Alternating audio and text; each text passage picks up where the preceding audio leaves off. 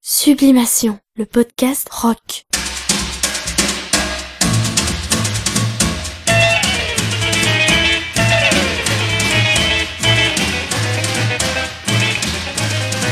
Catman's a coming, you better look out.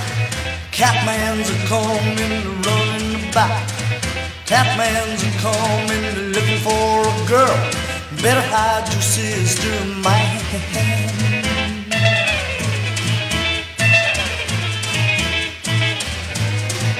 C is for the crazy hairdo that he wears around. A is for the arms that he'll sneak around your waist. T is for the taste of the lips belong to you. Catman. Catman!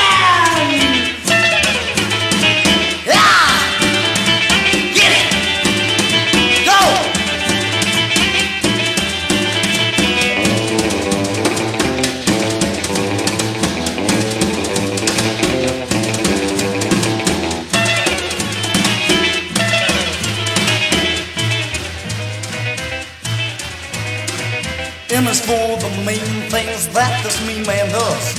A is for all the hearts that he has ever broke. N is for the names of the list you may be on. Catman. Catman! Rock! Catman looking for a woman all day long.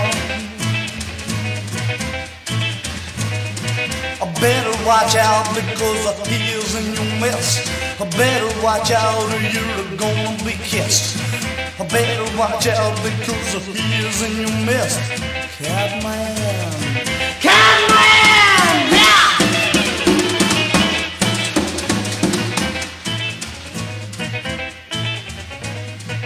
Better watch out because I'm the Catman.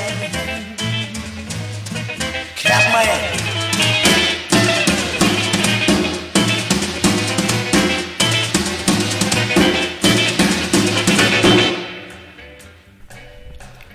Sublimation s'intéresse aujourd'hui aux âmes damnées du rock.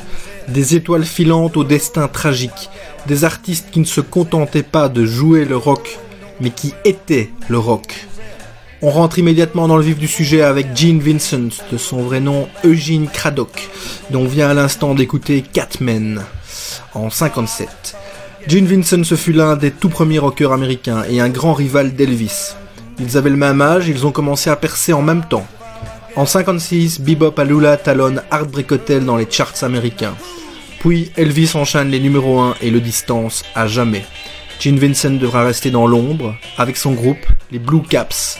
Il développe un style rockabilly pur qui sera sa marque de fabrique. Avec eux, il donne des concerts violents où triomphent le cuir et les guitares. Côté coulisses, la vie du chanteur n'est pas rose tous les jours. Depuis 55, il est infirme, il boite et se déplace avec des béquilles. Est-ce à la suite d'un grave accident de moto ou bien d'une blessure ramenée de la guerre de Corée? Il laissera souvent planer le doute. Dans les années 60, pendant qu'Elvis gâche son talent en tournant des navets à Hollywood, Gene Vincent, lui, boit. Et il continue de tourner. Il est souvent ivre et scandaleux sur scène. C'est aussi le cas en 63 lorsqu'il joue à Bruxelles, à l'ancienne Belgique, tout de cuir vêtu, accompagné d'un gang de rockers sauvages qui se roulent par terre, littéralement. Le spectacle est total et choque d'ailleurs une partie du public. Je vous propose d'écouter un extrait de ce concert. Voici Bebop Alula, c'est un document que nous devons à la Sonuma. Merci. Merci beaucoup.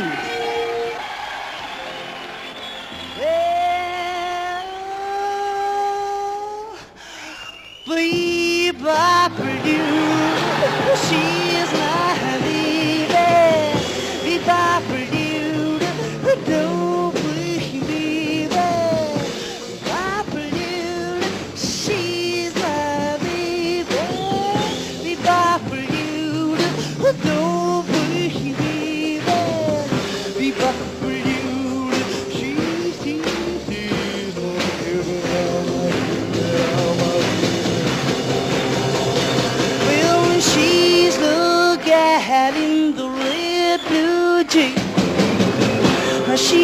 queen of all the time.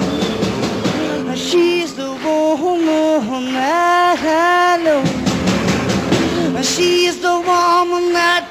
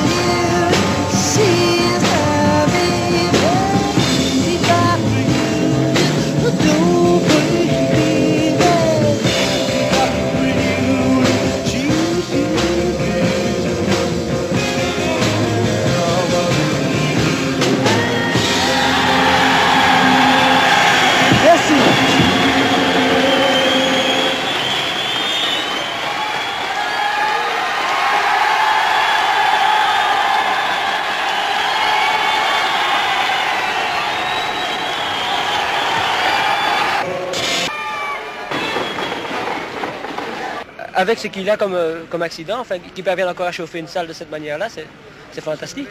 D'ailleurs, il y en a des autres qui sont infirmes et qui vont sur scène. Je trouve qu'il a beaucoup d'audace pour son infirmité de monter sur scène. Moi, moi, ça me gêne pas tellement, c'est son, son, son, son handicap.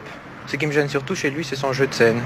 La musique, c'est parfait, mais par contre, le jeu de scène, là, je suis contre euh, ce- son habillement, euh, sa, sa coiffure, euh, le jeu de scène de ses guitaristes euh, qui se roulent par terre. Je ne vois pas très bien à quoi ça rime. Je ne vois pas le rapport entre, entre le jeu de scène et la musique elle-même. Parce que je pense enfin que s'il n'avait pas cette jambe enfin artificielle, ce serait un chanteur tout à fait moyen. Enfin.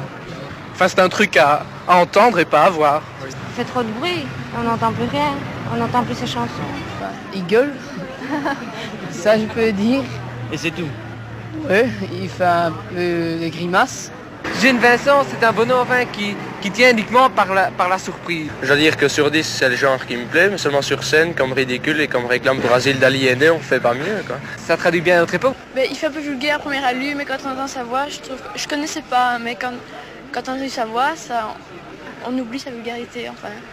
Ça fait penser à, à une sorte de, de fête religieuse où le chanteur représenterait le prêtre avec ses, ses, ses ailes euh, qui sont ses musiciens et où véritablement enfin, il, il ferait monter la salle, il l'élèverait vers euh, une sorte de mysticisme. Pour nous, Européens, ça nous choque un peu, mais je pense que point de vue purement rock, euh, c'est un bon homme. C'est un de ceux qui, a, qui nous a fait aimer le, le, le rock enfin. Et ça fait 6 ans qu'il tient, il tiendra encore peut-être 10 ans comme ça. Je crois, en, en résumé, que le débat reste ouvert, il y en a des pour, il y en a des contre. On est pour le général de Gaulle ou on est contre, c'est pour tous les personnels. Hold me, baby. Hold me, baby. Hold me, baby. Hold me, baby. Hold me, baby. Hold your love for me. But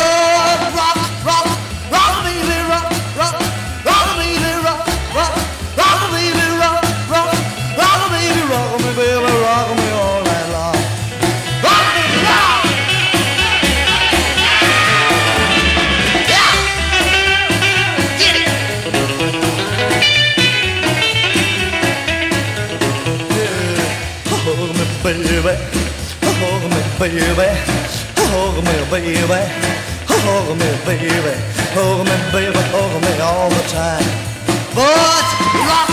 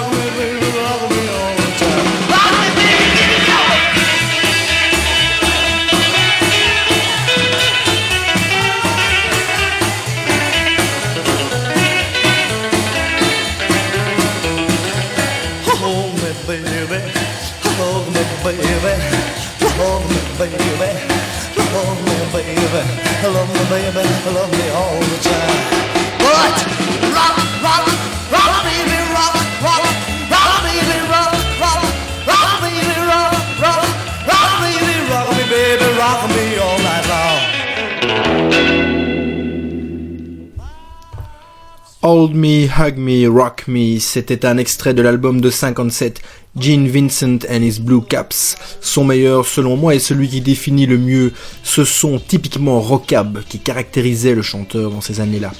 Alors, la décennie suivante, dans les années 60, Gene Vincent s'enfonce de plus en plus dans l'alcool, ses concerts deviennent de plus en plus chaotiques.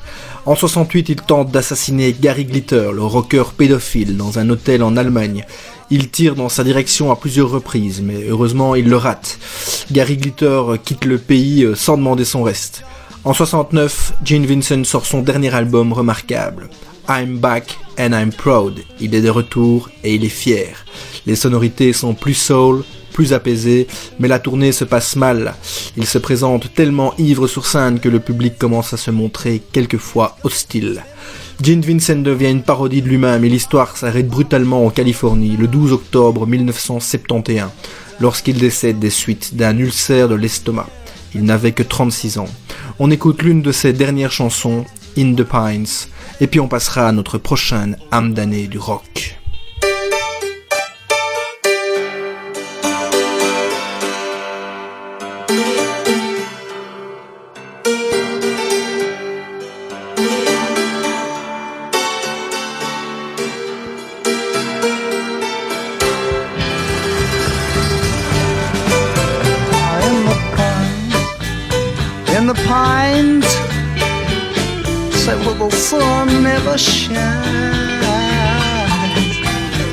Shiver when the cold, the cold, the cold, the cold winds blow. Then I went to New Orleans and met a woman. Man, she was a swing queen. She took the number off my car and gave it to me as a name. And I shivered when the cold, the cold wind blew. Let me now, son. In mm-hmm.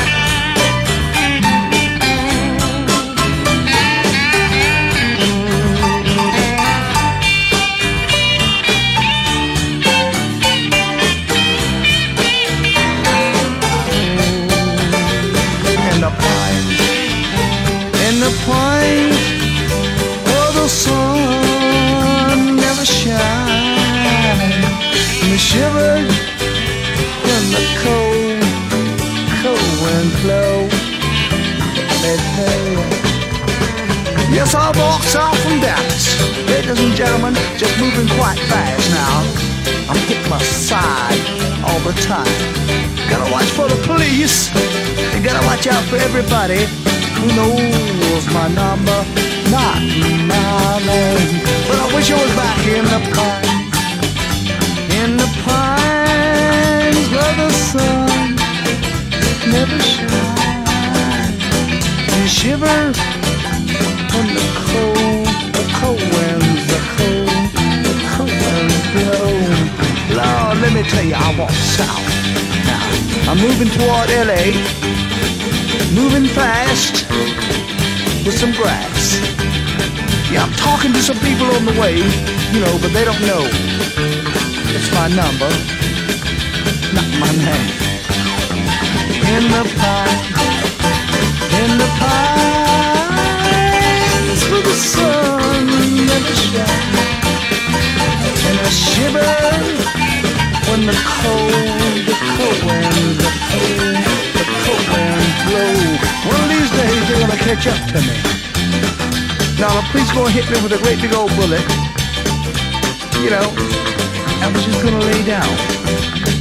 And I hope someday they're gonna lay me neath. They're gonna lay me neath, lay me neath the pines. Take a child in the pines, in the pines where the sun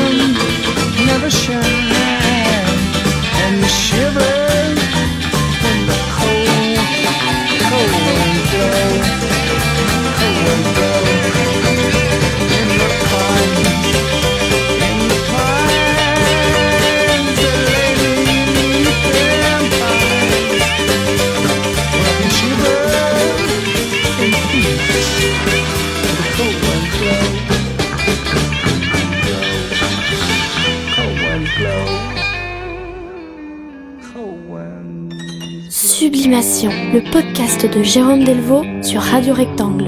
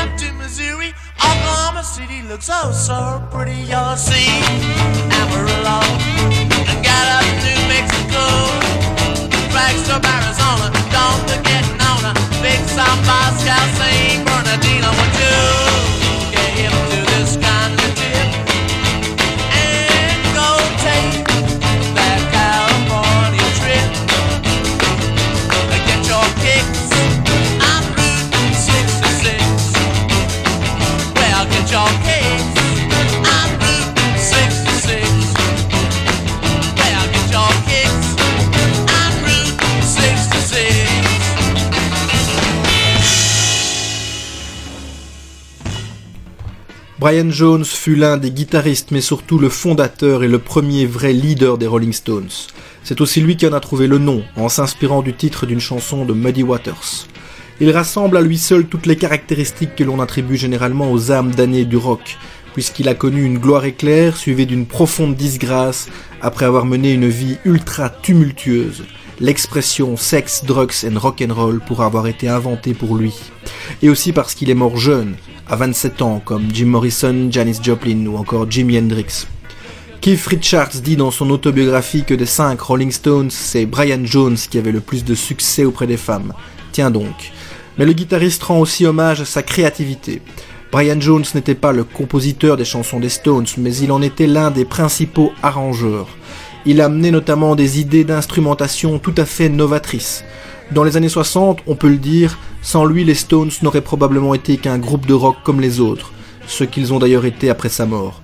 Sur la chanson suivante, Lady Jane, il joue du clavecin mais aussi du dulcimer, un instrument à cordes proche du sitar et qui donne sa coloration toute particulière à cette chanson. On l'écoute.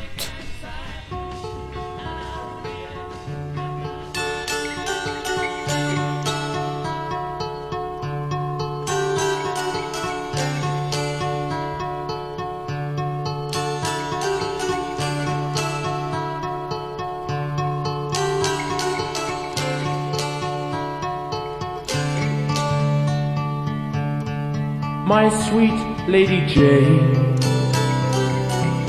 When I see you again,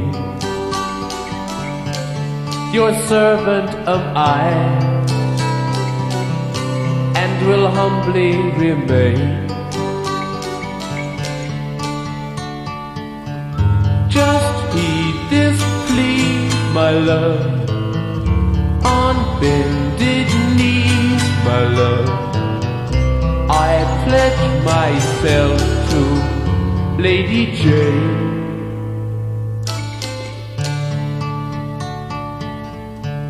My dear Lady Anne,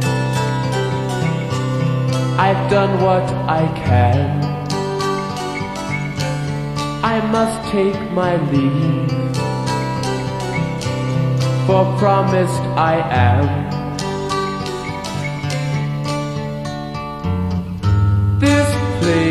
Run, my love. Your time has come, my love. I pledge my troth to Lady Jane.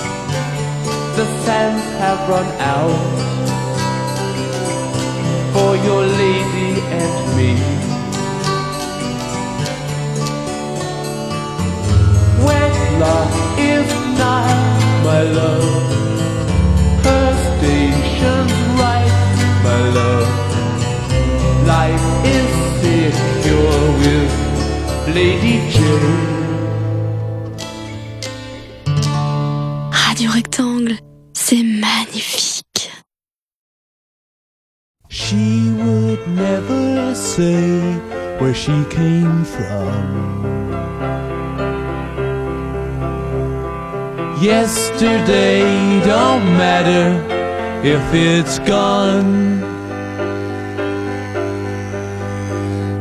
While the sun is bright, or in the darkest night, no one knows.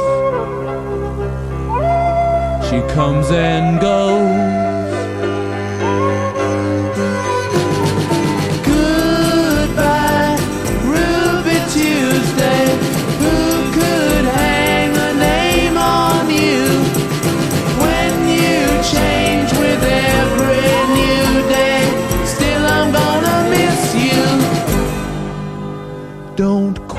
Question why she needs to be so free. She'll tell you it's the only way to be. She just can't be chained to a life where nothing's gained and nothing's lost at such a cost.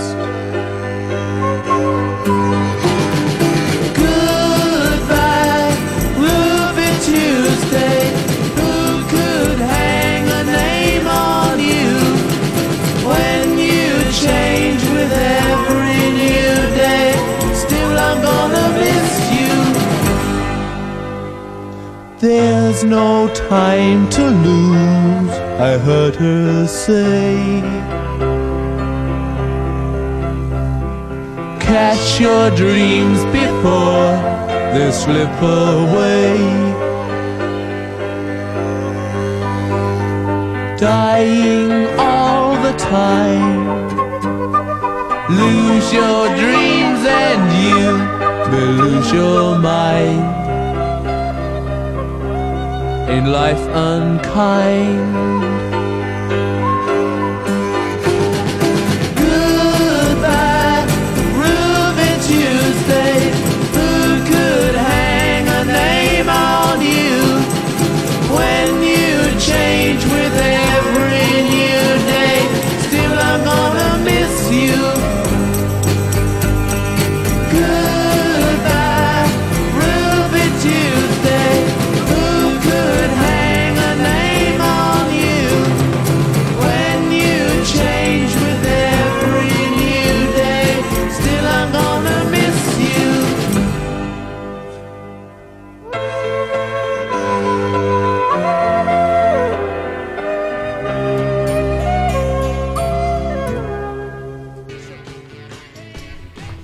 Ce qui suit est une lecture d'un extrait du livre F pour fantomisation d'Yves Adrien, et en particulier du chapitre intitulé Portrait cannibale. Brian Jones et moi traquions les cœurs à la machette, jadis, quand le soir fondait sur Paris.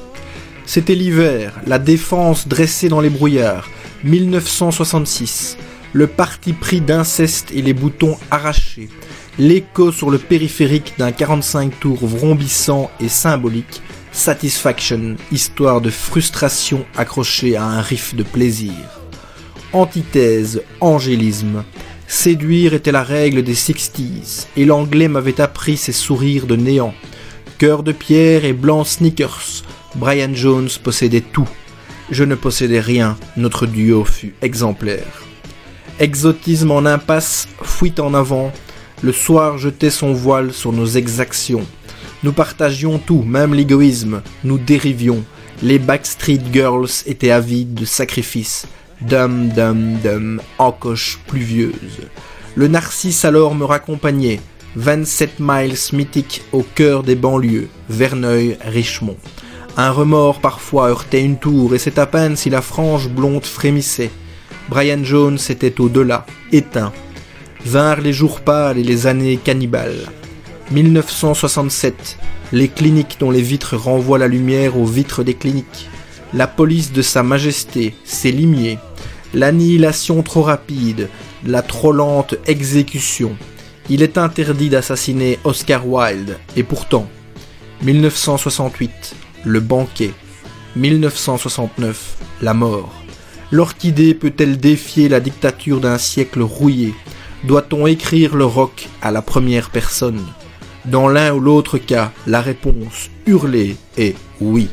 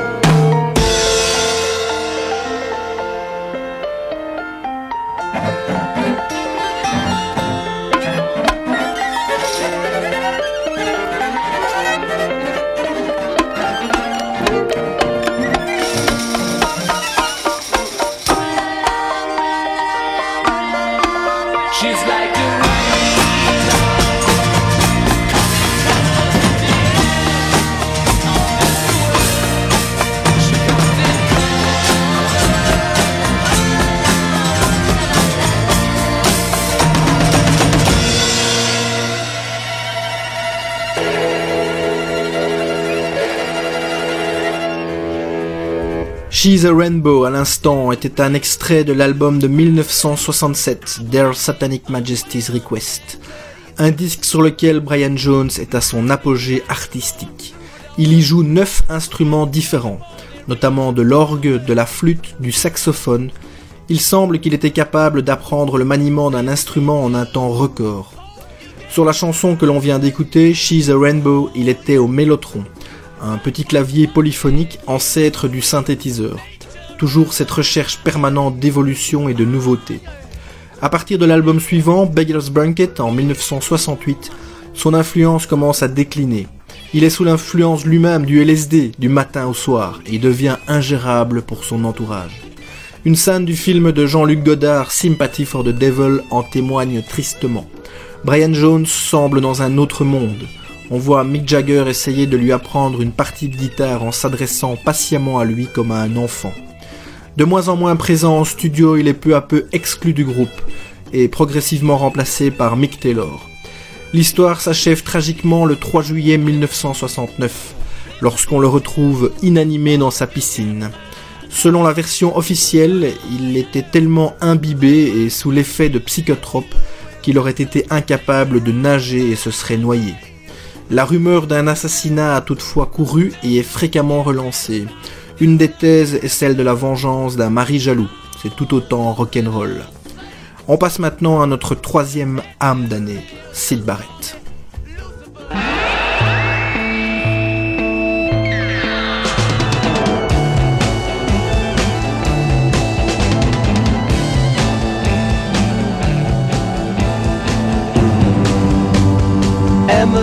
Tries but misunderstands. She's often inclined to borrow somebody's dreams till tomorrow.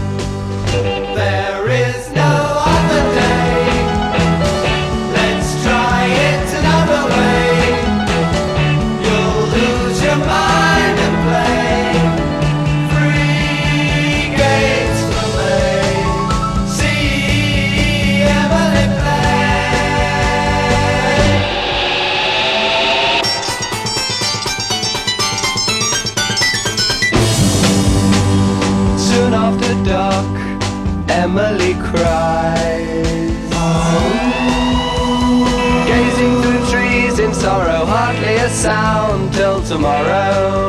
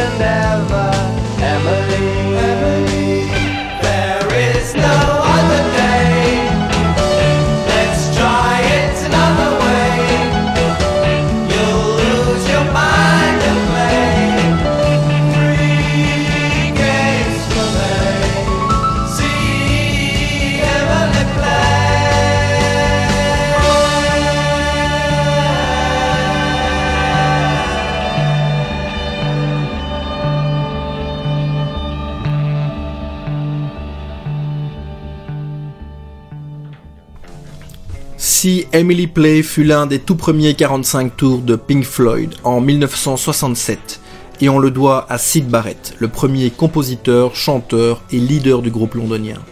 Sid Barrett, comme Brian Jones ou encore Brian Wilson, était en 67 un génie torturé, capable d'écrire sous acide quelques-unes des meilleures chansons de l'histoire du rock, mais totalement inadapté à la vie en société le reste du temps. À l'instar des deux Brian, son comportement erratique lui vaudra d'être mis à l'écart du groupe qu'il avait pourtant fondé. Dans son cas, ce fut peu après la sortie du premier album, The Piper at the Gates of Dawn, l'un des disques fondateurs du rock psychédélique. Barrett se voit reprocher par les autres membres du groupe ses nombreuses approximations sur scène, où il est parfois tout simplement incapable de jouer ses parties de guitare tant il plane, mais aussi son comportement peu accommodant avec les journalistes. À la fin de l'année 67, Roger Waters engage David Gilmour comme cinquième membre de Pink Floyd, avec dans l'idée de cantonner Sid à un rôle de compositeur en studio qui n'accompagnerait plus le groupe en tournée, un peu à la manière de ce que font à la même époque les Beach Boys avec Brian Wilson. Sid est toutefois tellement ingérable en privé que rapidement ça coince. Il finit par quitter le groupe de commun accord pendant l'enregistrement du deuxième album, A Saucer Full of Secrets, pour lequel il n'a écrit qu'une seule chanson. On écoute maintenant un second extrait de l'album The Piper at the Gates of Dawn. C'est un titre légendaire, Astronomy de Mine.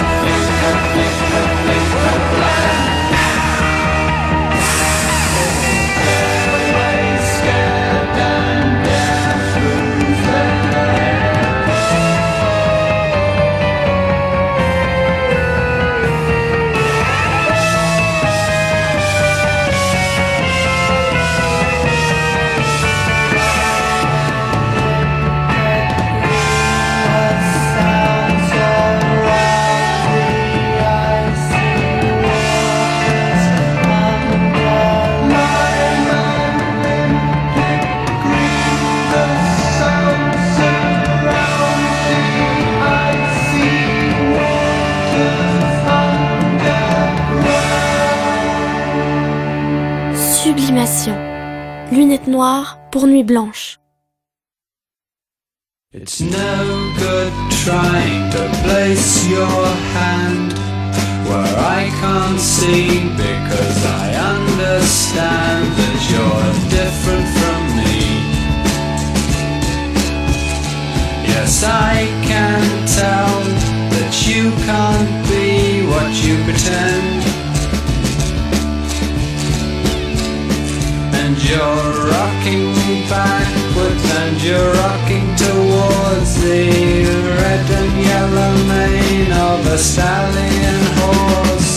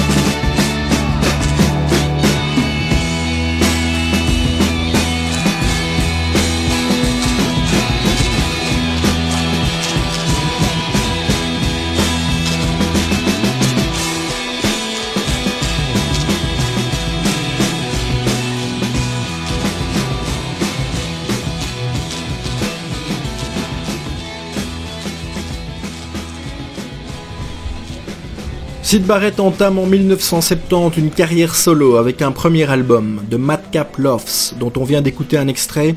C'était No Good Trying avec à la guitare David Gilmour, son remplaçant dans Pink Floyd, qui coproduit l'album. Il joue aussi de la basse, il est même parfois à la batterie. Roger Waters fait également quelques incursions, preuve que le départ du groupe n'a pas entaché leur amitié. Euh, Barrett sortira encore un deuxième album solo quelques mois plus tard, à nouveau avec euh, David Gilmour comme musicien et producteur. Puis il prendra sa retraite à seulement 24 ans, s'étant définitivement ravagé le cerveau par des surdoses de LSD, entre autres. Il va passer 36 ans à vivoter dans la maison de sa mère à la campagne sans plus jamais produire de musique. Ses apparitions publiques euh, vont devenir très rares et elles feront à chaque fois un peu plus peur. Il se rase le crâne, il prend du poids, euh, ses discours sont de plus en plus incohérents, il devient méconnaissable et bientôt il n'aura plus aucun contact avec les anciens de Pink Floyd. Euh, Jusqu'à sa mort, euh, dans la solitude en 2006, à la suite d'un cancer du pancréas, il avait 60 ans et on dit que dans les dernières années de sa vie, il ne se souvenait même plus avoir fait partie de Pink Floyd. On va écouter un second titre tiré de sa courte carrière solo. Il a été repris, et ça peut surprendre, par euh, Étienne Dao, qui en avait perçu tout le, pot- le potentiel pop, c'est Late Night.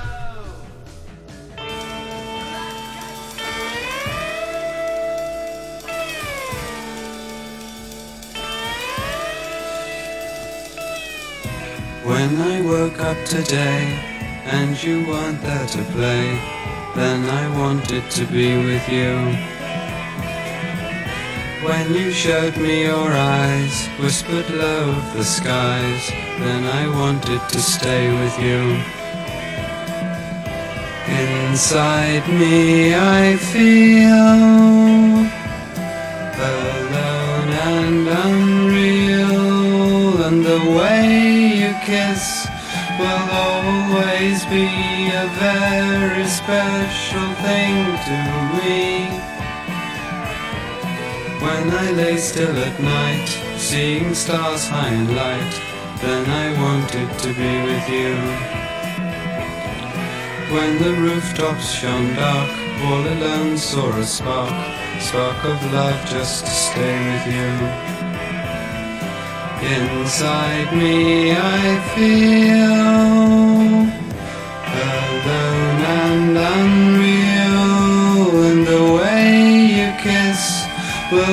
always be a very special thing to me.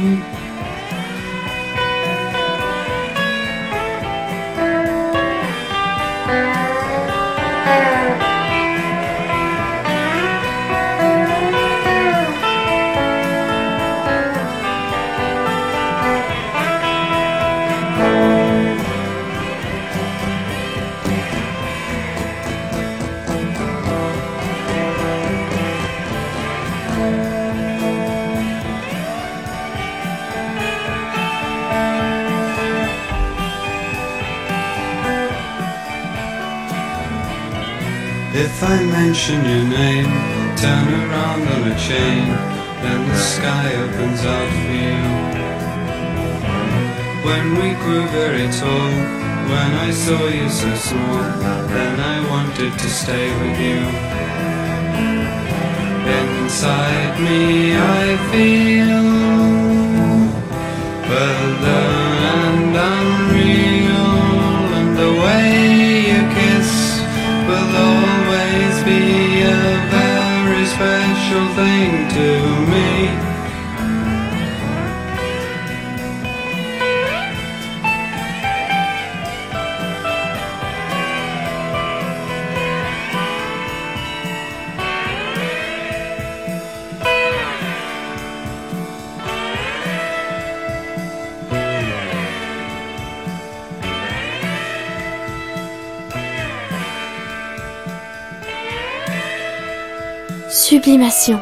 le podcast rock. The boy looked at Johnny. He said, My word, that was fun. Oh, well, he did it with his hat on and a saddle and a gun. He saw most eating breakfast at the Side View Hotel.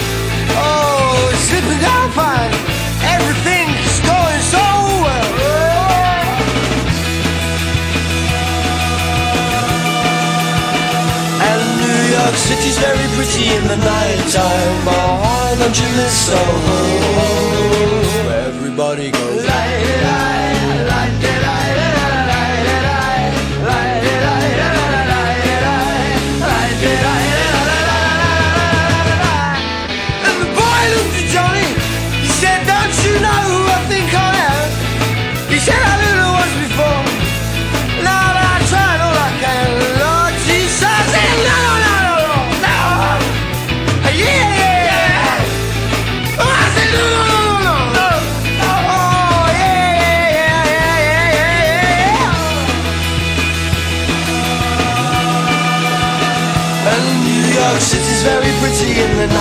time, our orange in soul. Everybody got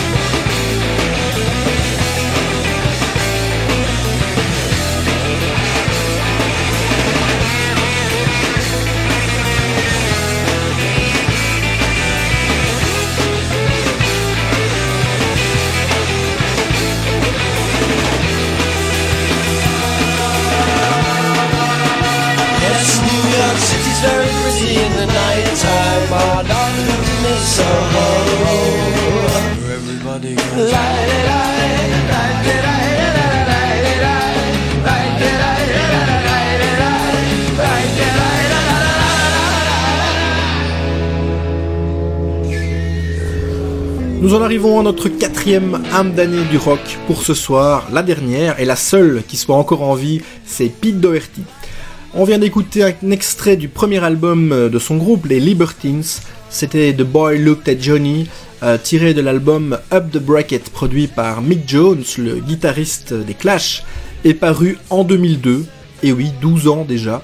À l'époque, les Libertines étaient le groupe rock le plus excitant d'Angleterre. Avant même la sortie euh, du premier album, les Guerilla Geeks, tels qu'on les appelait, ces fameux concerts dans des toutes petites salles surbondées et qui tournaient systématiquement en émeute, ont causé un buzz euh, comme euh, le Royaume-Uni n'en avait plus connu autour d'un groupe depuis au moins 15 voire 20 ans.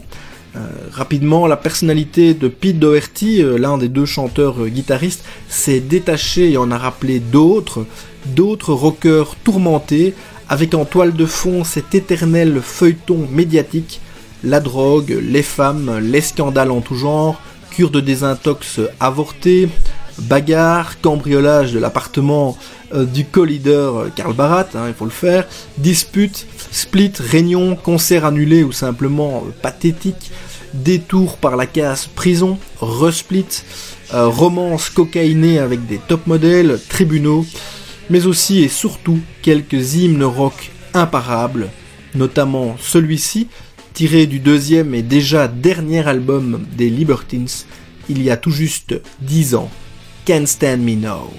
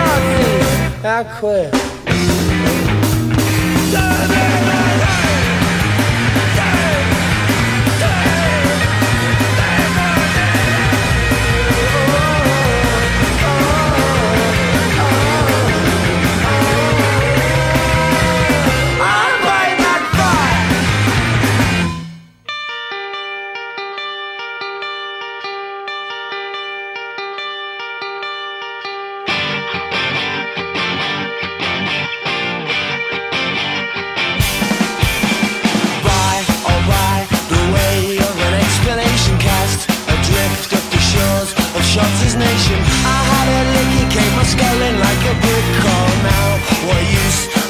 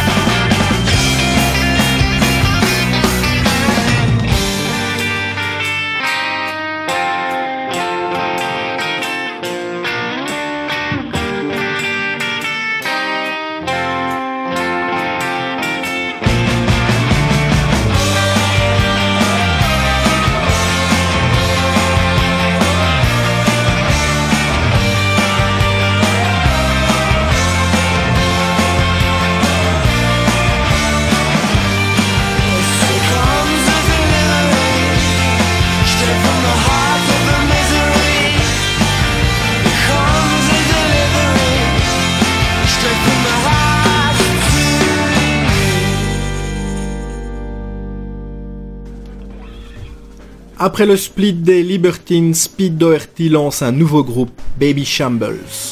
Un premier album, Down to Albion, sort en 2005, à nouveau produit par Mick Jones, et le succès est immédiat. Pete Doherty prouve qu'il peut envisager une carrière à succès, même en dehors du giron des Libertines. En 2007 arrive Shotter's Nation, deuxième album plus pop qui voit Doherty marcher sur les traces de songwriters comme Morrissey. La chanson que nous venons juste d'écouter, Delivery, ne vous a-t-elle pas fait euh, penser à un hymne des Smiths? Moi si, j'entends euh, du Morrissey euh, dans ses mélodies. Aujourd'hui, Pete Doherty a 34 ans, il défraye un peu moins la chronique, mais avec tout ce qu'il s'est envoyé, euh, on peut quand même être en droit de nourrir quelques doutes quant à son espérance de vie. Euh, à moins que la mort de son ami Amy Winehouse ne lui ait fait prendre conscience qu'il était temps de se ranger, mais rien n'est moins sûr. Le troisième album des Baby Shambles, Sequel to the Prequel, est sorti en 2013. Quelque peu éclipsé, il est vrai, par le succès d'autres groupes plus lisses comme les Arctic Monkeys. Doherty peut-il euh, encore nous surprendre positivement dans les prochaines années, que ce soit avec son groupe ou en solo Peut-être. En attendant, il nous a laissé l'hymne rock définitif de cette génération. C'était en 2005 et c'est le morceau qui va refermer cette émission. Son titre, Fuck Forever.